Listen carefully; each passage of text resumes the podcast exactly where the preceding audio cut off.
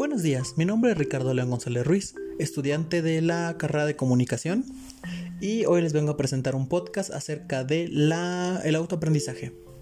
Hoy en nuestros días es muy importante saber el valor que tiene el aprendizaje y que incluso este es mayor a los conocimientos aprendidos durante todo el desarrollo escolar. Esto gracias a que el aprendizaje absorbido durante la enseñanza escolar solo es compuesto por conocimientos útiles, que son hechos para rendir exámenes o son enseñanzas lógicas, matemáticamente hablando. En el caso de los aprendizajes, favorece y pone a prueba nuestra capacidad para construir nuevos conocimientos a través de nuestras habilidades físicas, cognitivas, afectivas o sociales. Si nos basamos en esto, podemos decir que existen habilidades en las que tenemos un mejor desarrollo y algunas que utilizamos con mayor frecuencia para fomentar nuestros aprendizajes. Durante los años 50, esto se empezó a emplear por primera vez. Esto gracias a que los psicólogos cognitivistas querían hacer un intento de acercar la ciencia para conocer las formas particulares en las que cada una persona aprende. Para esto es importante mencionar a alguien muy muy importante, David Kolb. Él creó una serie de teorías sobre el aprendizaje. Fue un gran pionero en nuevas técnicas y modelos de educación, además de generar una multitud de debates respecto a los estilos y las estrategias de aprendizaje.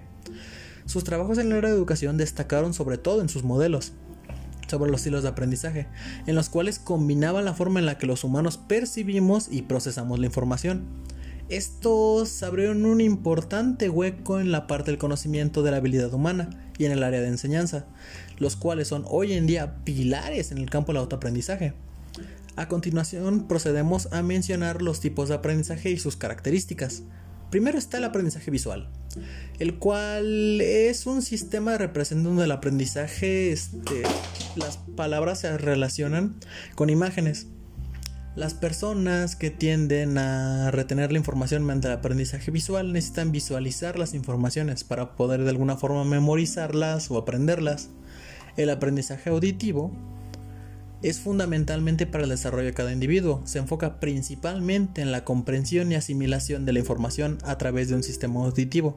Las personas que son características de este aprendizaje normalmente necesitan repetir los conocimientos, lo cual lo hacen de mediante audiolibros, podcasts o incluso leyendo en voz alta para memorizar los datos.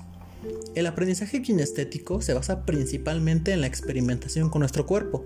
Se trata de un estilo de aprendizaje que puede resultar más lento, sin embargo los conocimientos suelen ser más sólidos y perduran más tiempo.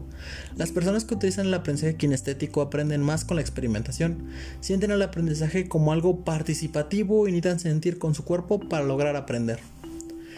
Una vez que hemos visto los aprendizajes, podemos decir que cada persona aprende en un proceso totalmente diferente y cada uno de ellos estimulado de una manera diferente, ante lo cual es muy importante conocer los tipos de aprendizaje y cuál eres tú.